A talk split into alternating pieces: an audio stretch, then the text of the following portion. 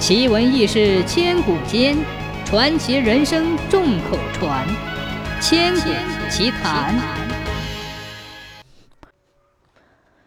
公元七六二年，年过花甲的李白已经百病缠身，他已忘记了人世的悲欢，只图一醉方休。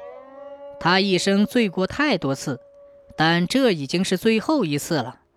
他恍恍惚惚去邀水中之月，不幸溺水。抱月长眠。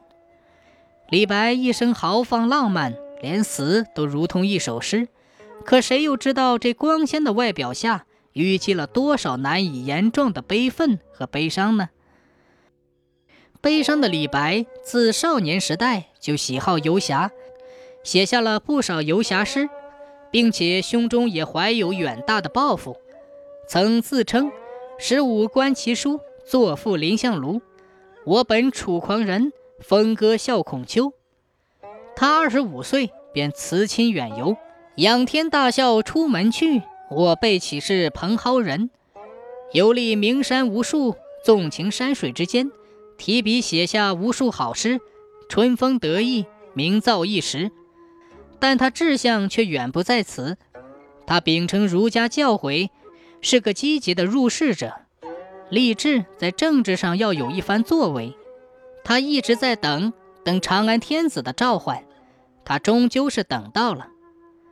四十二岁那年，有一个道士引荐他应召进京。那时他感觉自己化为一个任情恣意的诗仙。李白斗酒诗百篇，长安市上酒家眠。天子呼来不上船，自称臣是酒中仙。这是他那时最好的写照。他作文曾让杨贵妃捧砚，高力士脱靴。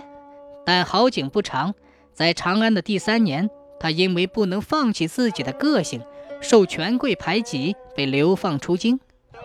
亲眼见到了封建官场的黑暗和宫廷生活的糜烂，李白对政治理想的追求和对建功立业的渴望，全化成泡影。